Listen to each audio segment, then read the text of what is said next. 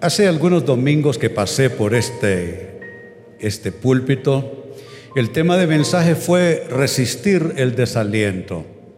Y me lo han pedido demasiadas personas.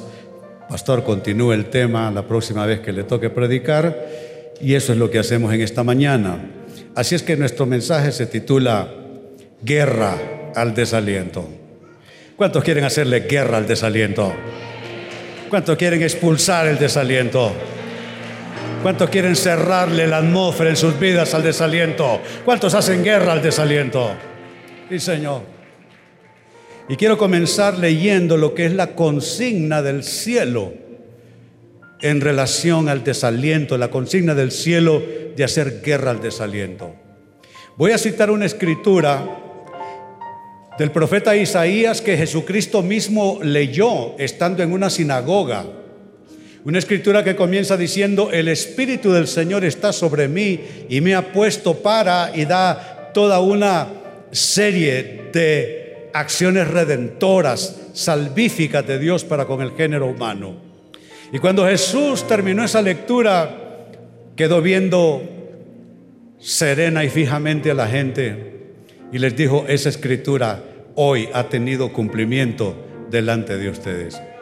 Pues esa misma escritura que nos habla entonces de lo que el Evangelio tiene para nosotros, dice así, yo leo, comienza en el verso 1, pero tomo solo el verso 3, Isaías 61 y verso 3. Me ha enviado, y es Jesús hablando, a darles una corona en vez de cenizas, aceite de alegría en vez de luto traje de fiesta en vez de, escuchen esto, espíritu de desaliento, que por supuesto he sido yo quien lo ha subrayado la frase. Traje de fiesta en vez de espíritu de desaliento. Esto se tradujo en la Reina Valera, por favor la anterior, se tradujo en la Reina Valera, revisión del año 60, como espíritu angustiado. Note el drama que le pone la Reina Valera a esta declaración. En la nueva versión internacional de la, de la, Biblia que leo para ustedes dice espíritu de desaliento, pero la Reina Valera le da la profundidad para nuestra comprensión. Un espíritu de desaliento, amados, es un espíritu de angustia que nos alcanza, que nos envuelve, que nos invade. Y mire qué pasa cuando el espíritu de desaliento se va de nuestras vidas. Dice el verso o los las palabras siguientes en este verso 3 y verso 4 serán llamados robles de justicia. Plantío del Señor para mostrar su gloria. Significa que el desaliento te estorba, te estorba todo esto, te estorba ser un árbol de justicia, te estorba ser un plantío del Señor y te estorba para que la gloria de Dios se deje ver en tu persona, en tu vida. Y nota en el verso 4 lo que pasa cuando tú destruyes el espíritu de desaliento en tu vida, cuando tú le haces guerra al desaliento. Mira tu potencial, cómo se levanta.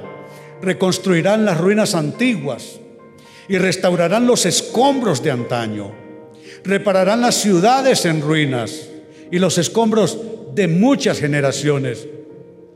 Cuando tú le haces guerra al desaliento, tu potencial comienza a fortalecerse más y más y comienzas a ser literalmente un reconstructor de ruinas. Comienzas a ser un restaurador de escombros en tu vida. Comienzas a ser un reparador en todo aquello que se ha dañado en tu escenario de vida, en tu historia. Qué importante es entonces tener al desaliento a distancia en nuestras vidas. Cuando tú dejas al desaliento comenzar como si fuese en una playa, a mojar tus pies, más tarde el desaliento llegará hasta tus tobillos. Y si el desaliento sigue visitándote constantemente, ese desaliento te llegará hasta las rodillas, más tarde hasta la cintura. Y puede ser que el desaliento te, te sumerja completamente en sus destructivas aguas y en su poder destructivo. ¿Cuánto hay aquí que estamos leyendo? Y todo en razón de una cosa suprimir el espíritu de desaliento en nuestras vidas. Suprimir ese espíritu de angustia, de tristeza, un espíritu de depresión. Qué importante entonces es hacer guerra al desaliento. ¿Y cuál debe ser nuestra respuesta? Porque dijimos, esta es esta es la consigna de Dios para nosotros. Pero ahora debe haber una respuesta también nuestra. Si Dios dice que ha quitado un espíritu angustiado y de desaliento en nosotros y nos viste de una actitud de fiesta, de alegría, ¿cómo debemos nosotros responder? Y esto es importante porque una es la parte de Dios y la otra es la parte tuya. Él dice que quiere quitar el desaliento de tu vida. Pero ¿será que tú le has abierto puertas? ¿Será que no es Dios sino tú quien debe cerrar la puerta al desaliento? ¿Será que no es Dios que tiene que hacer algo al respecto? Él ya lo hizo. Lo que leímos es la esencia del Evangelio. Cristo viene a arrancar un espíritu de depresión, de angustia, de desánimo. Pero ¿será que, y aclaro, porque el desaliento puede ser una mala costumbre?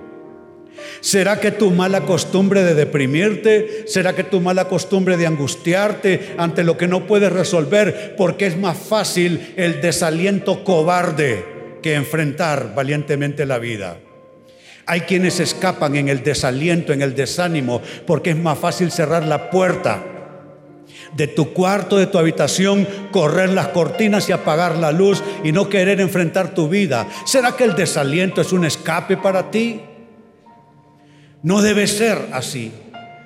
Y tú tienes que aprender a hacerle guerra al desaliento. Es la parte tuya. Ya Dios hizo su parte, pero tú necesitas corregir si es que el desaliento es una forma de escapismo en ti, si es que el desaliento no es nada más que una mala costumbre en tu alma, entonces necesitas ofrecer esta respuesta. También de tu parte decir, debo hacer guerra al desaliento en mi vida.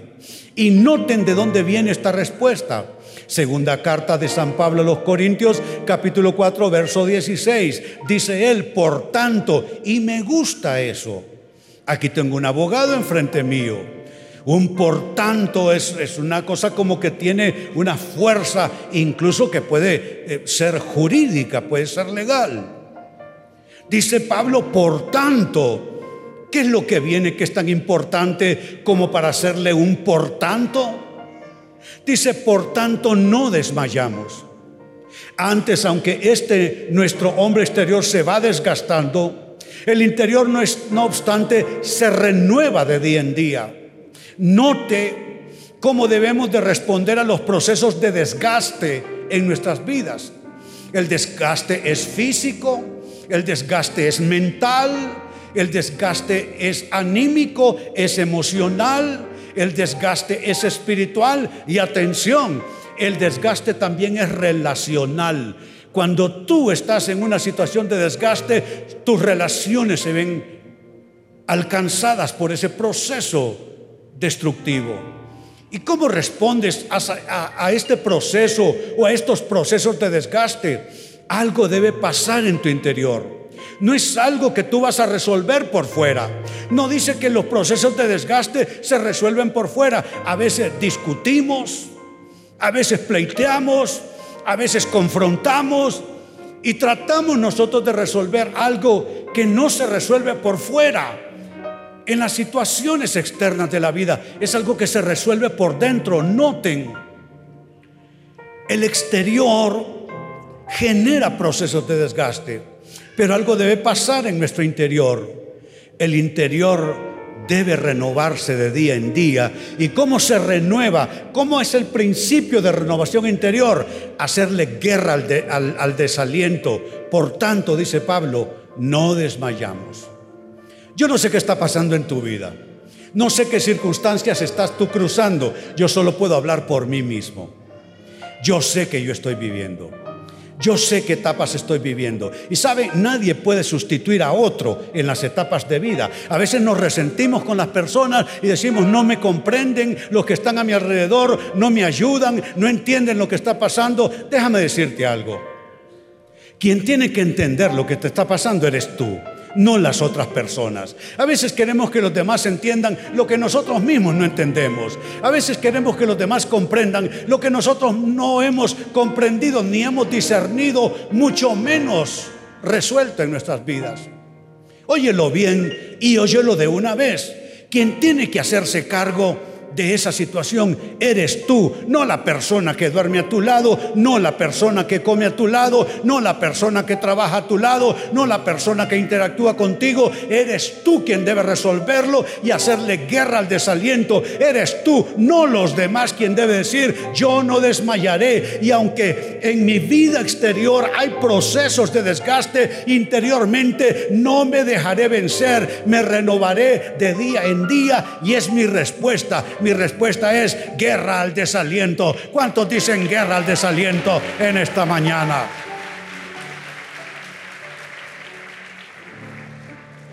Ahora bien, con declararlo, con expresarlo, eso da fuerza, eso genera convicción, eso enerva el espíritu, qué bien. Pero con afirmarlo no es suficiente. Ahora la gran pregunta, ¿cómo Amados hermanos, ¿cómo hacerle guerra al desaliento? ¿Qué es exactamente lo que hay que hacer para poder afincar en nuestras vidas? No desmayamos, por tanto no desmayamos. Por fuera hay bastantes desgastes, las situaciones son muy presionantes, hay luchas por doquier. No obstante, interiormente le hago guerra al desaliento. Me renuevo resistiendo el poder del desaliento. ¿Cómo se hace eso exactamente? ¿Cómo hacer guerra al desaliento? No tengo una enorme lista, amados hermanos, una lista y, pretendo rápidamente pasar por ella. Lo primero es cómo hacer guerra al desaliento. Aprender a mirar más allá de lo que está pasando en este momento. Mira más allá de lo que está pasando. Mira lo que te espera adelante. Hay personas que están mareadas por lo que les está pasando. Han perdido el balance, el equilibrio. Se sienten angustiados, están sumamente preocupados. El desaliento está ganando terreno en sus vidas. Y hay algo que estas personas necesitan hacer para desarticular el poder del desaliento y es mirar más allá de lo que está pasando ahora mismo. No te quedes obsesionado con el problema del día. No te quedes obsesionado con la preocupación del momento, de la etapa que estás viviendo. Esto se llama vida terrenal y en la vida terrenal hay problemas todos los días y a veces los problemas surgen por los que tenemos más cerca. Pero sabes, no importa que esté pasando, Tú no puedes obsesionarte, tú no puedes atornillarte a lo que está pasando ahora en tu vida. Tú tienes que aprender a mirar lo que está delante tuyo. Esa es una manera de desarraigar el desaliento en tu vida. Mira lo que dice Hebreos capítulo 12 y verso 2. Puestos los ojos en Jesús, el autor y consumador de la fe. Pero quiero que pensemos en Jesús en este momento y veamos lo que se dice de él. Dice, el cual por el gozo puesto delante de él sufrió la cruz. Hay cosas que tú vas a tener que sufrir pensando en lo que te espera más adelante. Yo recuerdo las palabras de mi pastor, el misionero Ed King. Él solía decirnos, que ese gozo puesto delante de Jesús era el resultado. Él miró nuestras vidas. Él miró nuestras vidas redimidas. Él miró nuestras vidas perdonadas. Él nos miró que las cadenas de la opresión, del pecado, de, la malignidad se rompían. Y entonces, viendo eso que le esperaba mientras Él sufría la cruz, Él estaba viendo eso. Y dice, por el gozo puesto delante de él, sufrió la cruz, menospreciando el oprobio y se sentó a la diestra del trono de Dios. Me gusta esa frase, por el gozo puesto delante de él. Déjenme comentarlo. Esto que se tradujo como puesto delante de él, se traduce así en los textos originales del griego prokeimai, y se traduce literalmente como tener algo presente en la mente. Tener algo presente en la mente.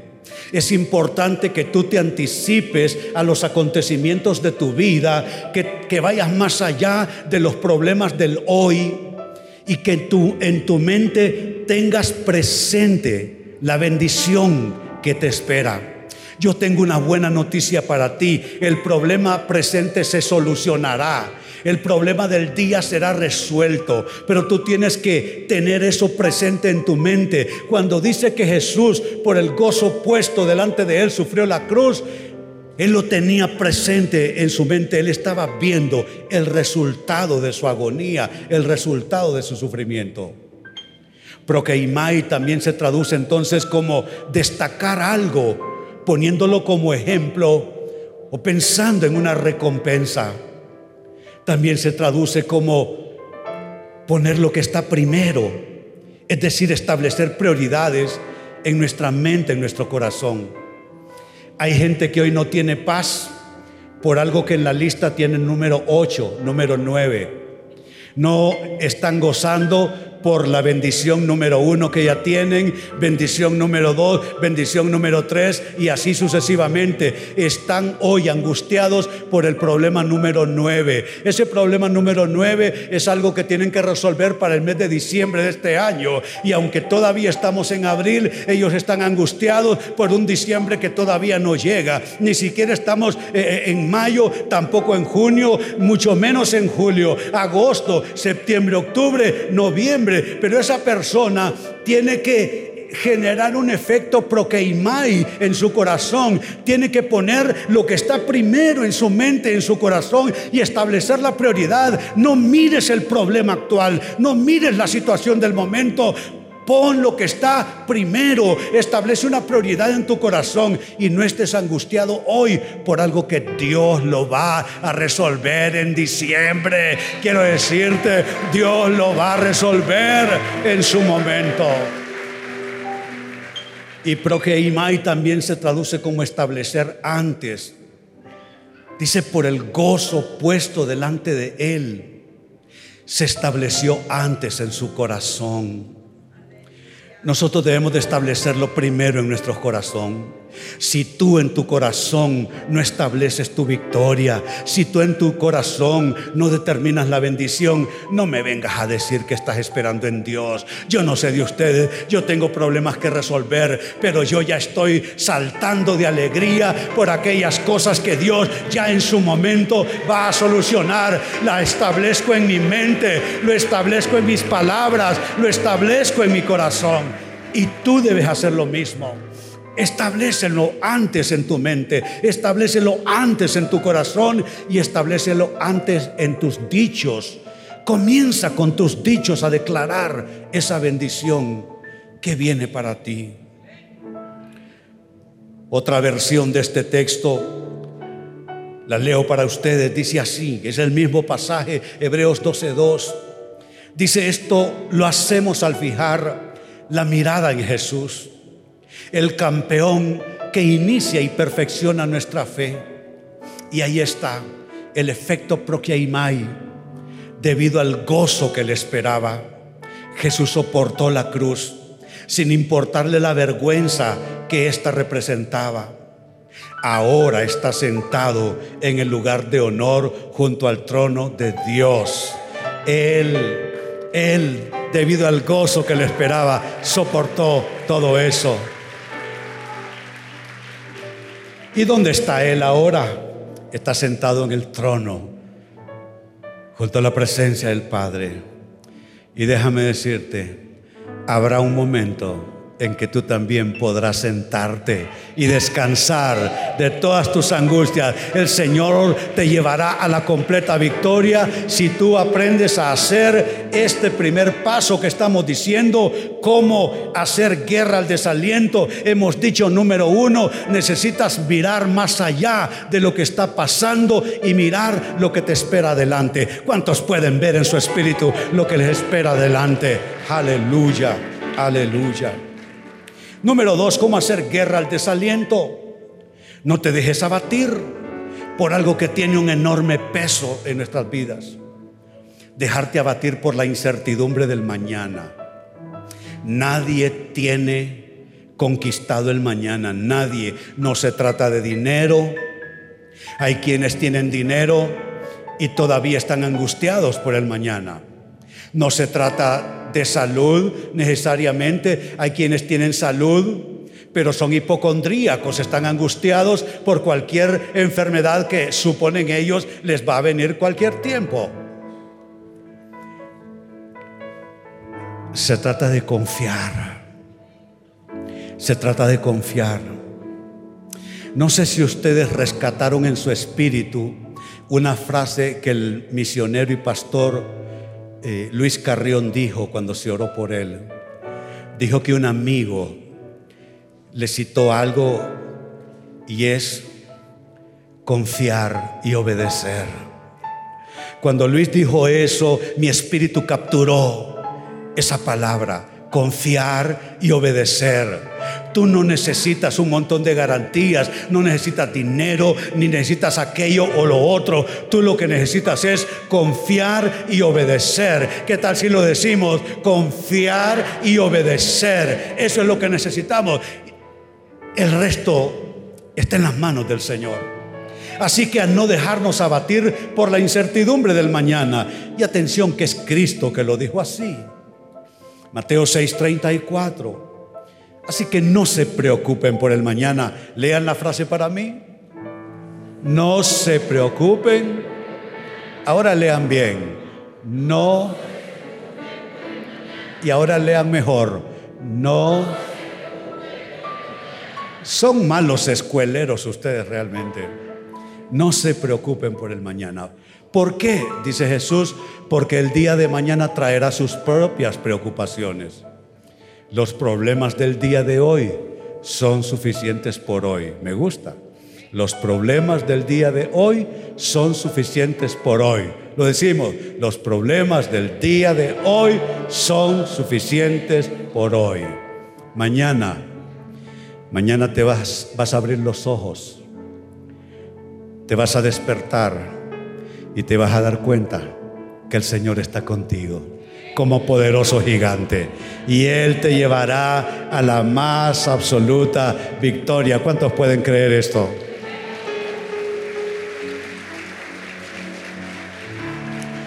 Ahora, noten la frase, noten la frase, no se preocupen. Llega a nuestras Biblias en español, en esa traducción, no se preocupen partiendo en los textos originales de la traducción, por favor me ayudan en pantalla, del griego merimnao, y se tradujo como preocupación. Ahora, interesantemente, noten las acepciones de ese vocablo, merimnao, se tradujo como preocuparse. Merimnao literalmente significa y se traduce como estar ansioso por ser o tener. Ese es el efecto merimnao. Se traduce como preocupación y la traducción en nuestro idioma está perfecta. Porque preocuparse es estar ansioso por ser o tener. ¿Qué es la preocupación? Es una especie de palabra compuesta.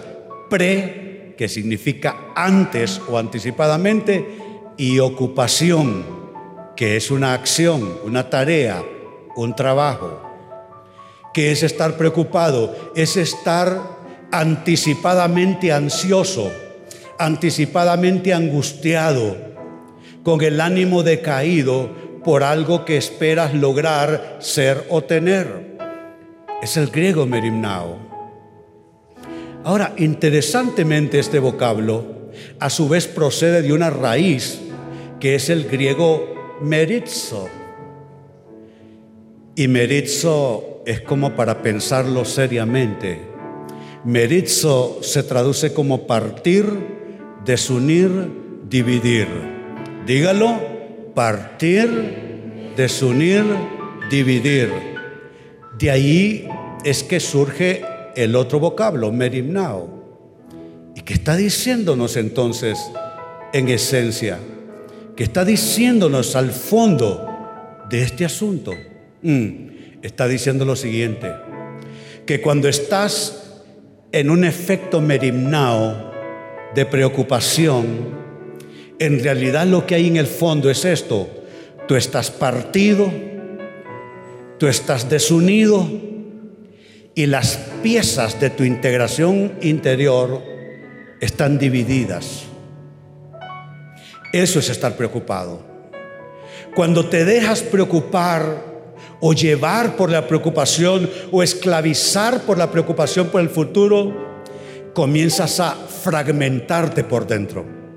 Comienzas a partirte por dentro las piezas literalmente comienzan a desunirse en tu interior y pierdes paz, no tienes estabilidad, pierdes sentido de dirección, pierdes discernimiento porque estás partido por dentro, estás desunidas las piezas y estás dividido en tu persona interior. Entonces, ¿qué estamos diciendo? Este segundo paso es importante. ¿Cómo hacer guerra al desaliento? Es importante tomar una decisión. La preocupación nos llega a todos. No hay nadie que no se preocupe. Eh, no hay nadie que te pueda imponer las manos y la preocupación se te fue para el resto de la vida. Eso no es posible. Sería una fantasía un ofrecimiento así. Esto es algo que se hace no una vez para siempre, sino todos los días. Mañana lunes por la mañana que se inician tus jornadas de vida, tú tomas una decisión. Esta noche al acostarte, tú tomas una decisión. No sé qué es lo que me espera mañana, no sé lo que viene el resto de la semana, no sé lo que viene el resto del mes, no sé lo que viene por lo que falta del año, pero yo tomo una decisión. Los problemas no se van a resolver así nada más de golpe, pero yo tomo una decisión. No me dejaré abatir por la incertidumbre del mañana. Le haré guerra al merimnao, le haré guerra a la preocupación y no permitiré que la preocupación me parta, me fragmente, me desuna y me divida por dentro. ¿Cuántos están de acuerdo conmigo de esta forma de hacer guerra al desaliento? Y tres, con lo que cierro, ¿cómo hacer guerra al desaliento? Todos perdemos batallas, ¿no es cierto? Todos. Todos nosotros llevamos marcas de guerra espiritual, emocional, mentalmente hablando. Son las marcas que la vida nos ha dejado. Pero les tengo una noticia. A pesar de la batalla perdida, necesitas levantarte a ganar lo que falta de la guerra. Escúchalo bien, a pesar de la batalla perdida, levántate, levántate, le hablo a tu espíritu, levántate a ganar lo que resta de esa guerra. Serás ganador aunque hayas perdido algunas o algunas batallas. ¿Cuántos sienten que su espíritu se levanta para hacerle guerra al desaliento? Sí, Señor. Mire lo que sucedió en una ocasión de derrota para el pueblo de Dios. Alguien había hecho algo malo, había tomado unas cosas que no eran botín y que Dios dijo, no quiero que tomen esto como botín, porque a veces buscamos algo que Dios no nos está dando. Ten cuidado con tomar todo lo que se te ofrece. Hay cosas que están al alcance tuyo y por estricta dirección de Dios vas a tener que decir no. Hay ofertas que van a venir a ti y por guía divina vas a tener que decir no. uno no pasa por toda puerta que se abre. Uno le pregunta al Señor, Señor, esto es tuyo, esto es para mi bendición. Déjenme decirles que ya he vivido suficiente como para haber dicho sí a algo que el Señor decía no haber aceptado una oferta o haber pasado a través de una puerta que se abría, pero que no era para mí. Entonces a ellos Dios le dijo, no tomen esto como botín. Y alguien tomó botín y lo escondió debajo de su tienda. Y mire lo que pasó.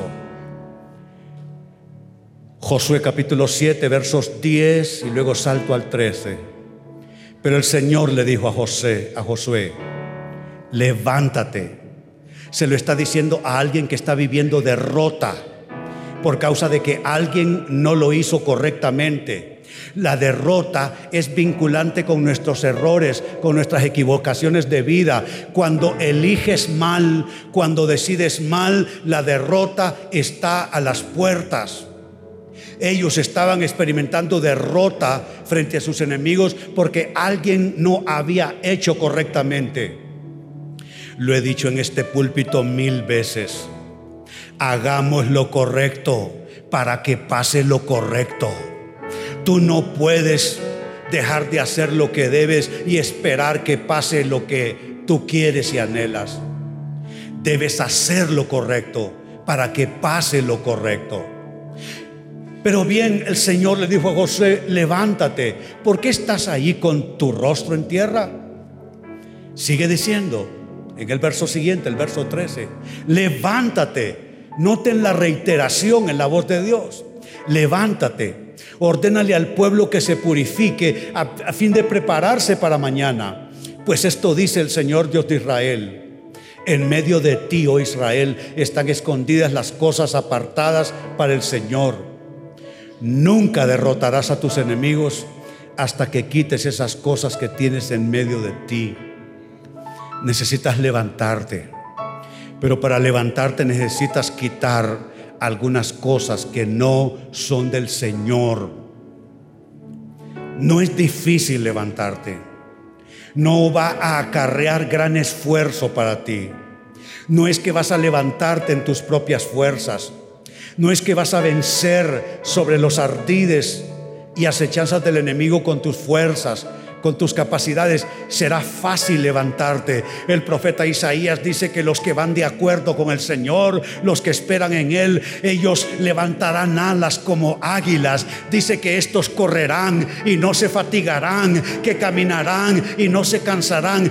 Déjame decirte, Estás equivocado cuando piensas que levantarte es difícil. Hay personas aquí sentadas que necesitan levantarse de una derrota de vida, necesitan levantarse de una pérdida, pero se han obsesionado con la idea de que no pueden levantarse, se han obsesionado con la idea de que es demasiado difícil levantarse. Pero te tengo una noticia, levantarte de la mano del Señor no es cosa difícil, lo único que te requiere es quitar cualquier cosa que no debe estar en medio de tu vida, en medio de tu persona, en medio de tu escenario de vida.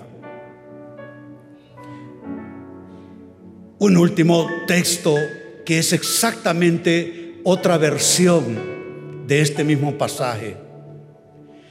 El Señor le contestó, levántate, ¿qué haces allí postrado?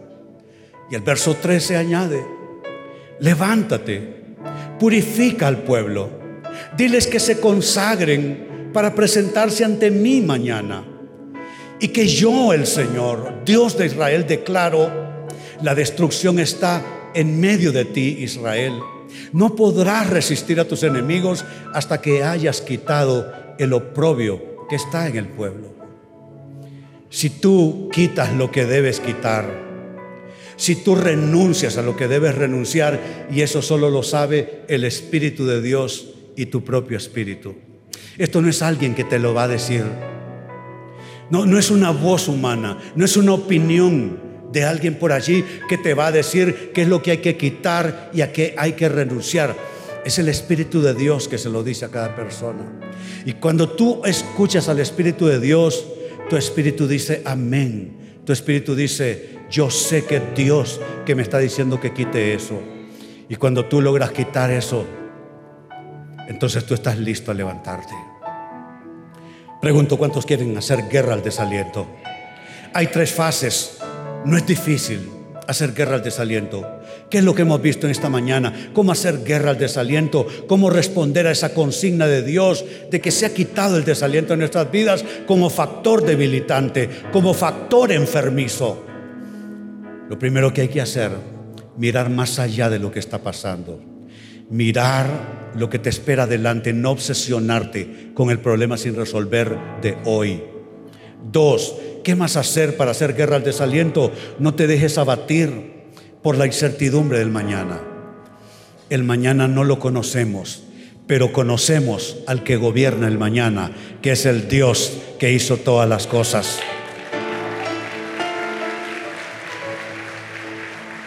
Y número tres, a pesar de la batalla perdida, levántate a ganar la guerra, levántate a ganar la guerra, levántate a ganar la guerra.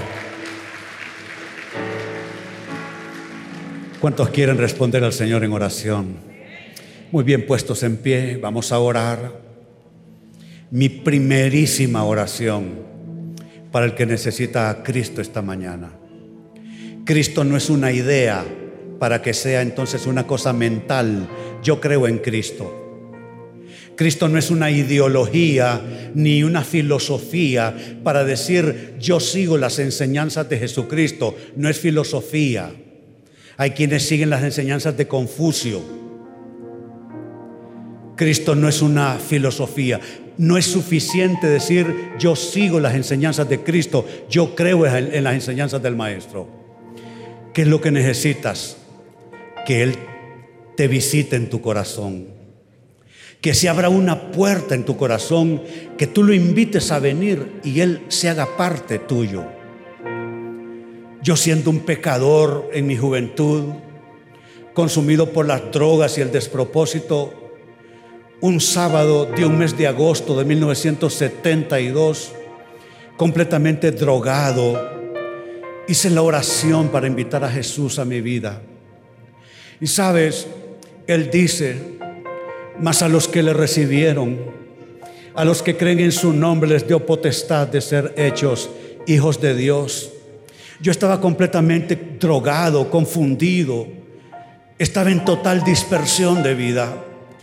Pero sabes, a Él no le importa los límites, las limitaciones que tú tengas. A Él no le impresiona lo malo que esté pasando en tu vida. Hay gente que dice, yo voy a recibir a Cristo hasta que arregle este problema en mi vida. Pero no es esa la manera. Tú recibes a Cristo y Él arregla el problema en tu vida. No es que tú arregles el problema para recibir a Cristo. Mi invitación es, haz la misma oración que yo hice en ese agosto del 72 y comenzó un proceso de nueva vida en Cristo Jesús.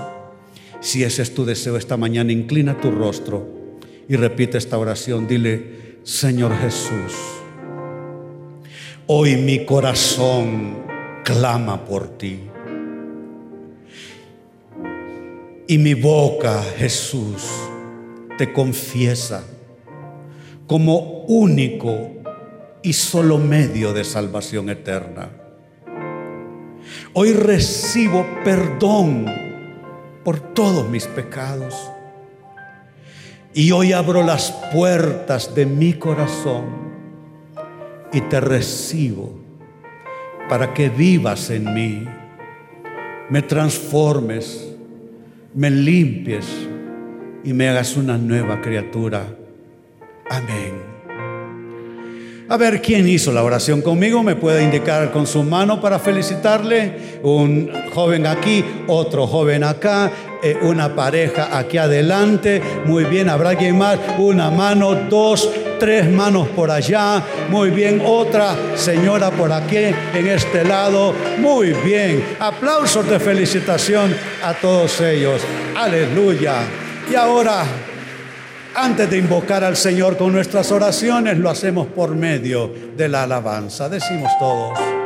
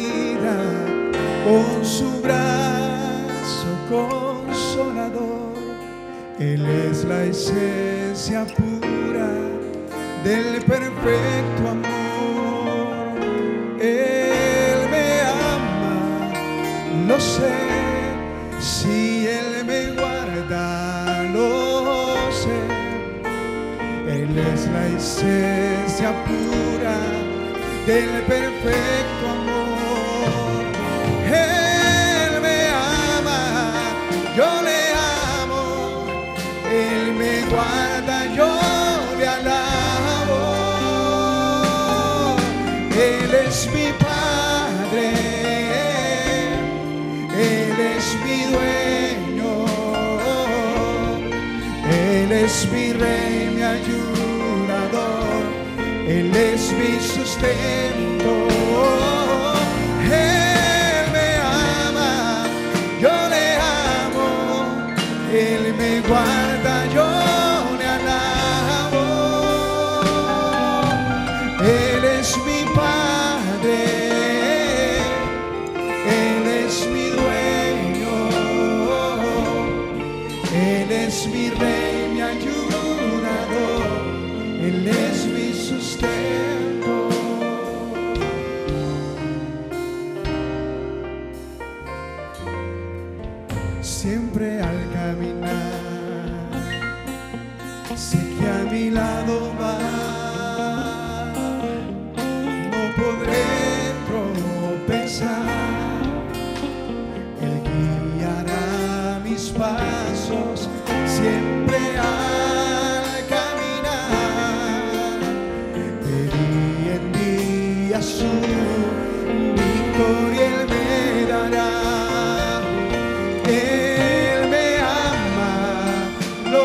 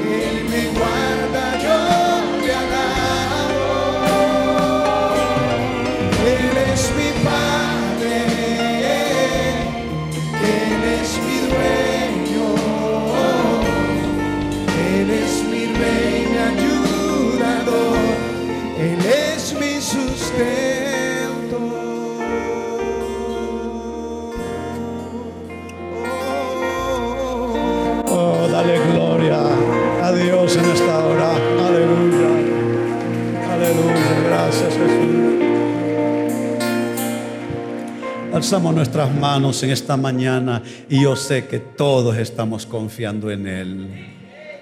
Oh buen Padre, hoy no ponemos la mirada en nosotros mismos, en nuestras debilidades, en nuestros errores, en nuestras equivocaciones. Ni siquiera hoy miramos al problema presente. Hoy los ojos de nuestra fe se van por encima de la situación de hoy y nosotros también, al igual que Jesús, por el gozo puesto delante de nosotros, por lo que estamos esperando mañana, desechamos y resistimos el desaliento, Señor. Hoy te bendecimos, hoy te damos gracias, Jesús. Señor, hoy no le tememos más al mañana, porque estamos relacionándonos íntimamente.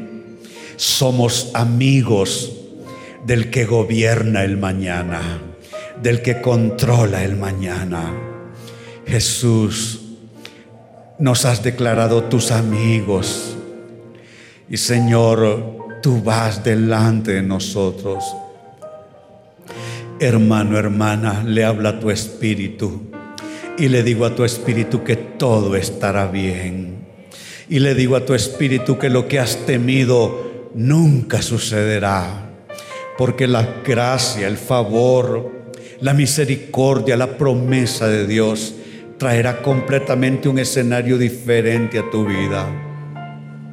Y en el nombre de Jesús, a pesar de la batalla que alguna vez hemos perdido, hoy nos levantamos en nuestro espíritu, nuestro ánimo se fortalece y en lugar de claudicar y dar un paso atrás, no, no daremos un paso atrás por temor, por incertidumbre, por dudas, por tristeza, por desánimo. Al contrario, daremos un paso hacia adelante porque vamos de la mano con Él, porque Él nos ama y Él tiene un plan y un diseño para nuestras vidas. Hermano, hermana, abandónate en las manos del Señor, que no te dejará caer en el vacío. Y ahora alza tus manos, déjame bendecirte, bendecir tu proyecto de vida. Hoy declaro una palabra de bendición sobre ti. Hoy declaro una palabra de bien sobre ti. Y en el nombre de Jesús y por esa expectativa alegre que es la esperanza, digo que vienen días maravillosos para ti. Digo que el Señor preparará mesa para ti en presencia de tus angustiadores. Digo que el Señor vendrá a tu encuentro con bendiciones de bien. Digo que el Señor abrirá un camino para tus pies donde no crees que hay camino. Digo que el Señor hará sendas para ti. Digo que podrás enderezar lo torcido. Digo que podrás ver sano lo que está enfermo. Digo que podrás encontrar lo que has perdido. Digo que el Señor está contigo ayer, hoy y para siempre. Y digo que lo que es difícil para ti y lo que es imposible para ti, para Dios es fácil y para Dios sí es posible. Te bendigo en la totalidad de tu vida, tu persona, tu casa, tu proyecto de vida. Así te bendigo en el nombre del Padre y del Hijo y del Espíritu Santo. Decimos alegremente, amén que así sea. Y no se les olvide, guerra al desaliento. Muy bien, podemos ir en paz. Les recuerdo que estaremos aquí el próximo domingo, la hora 11 de la mañana. Dios les bendiga.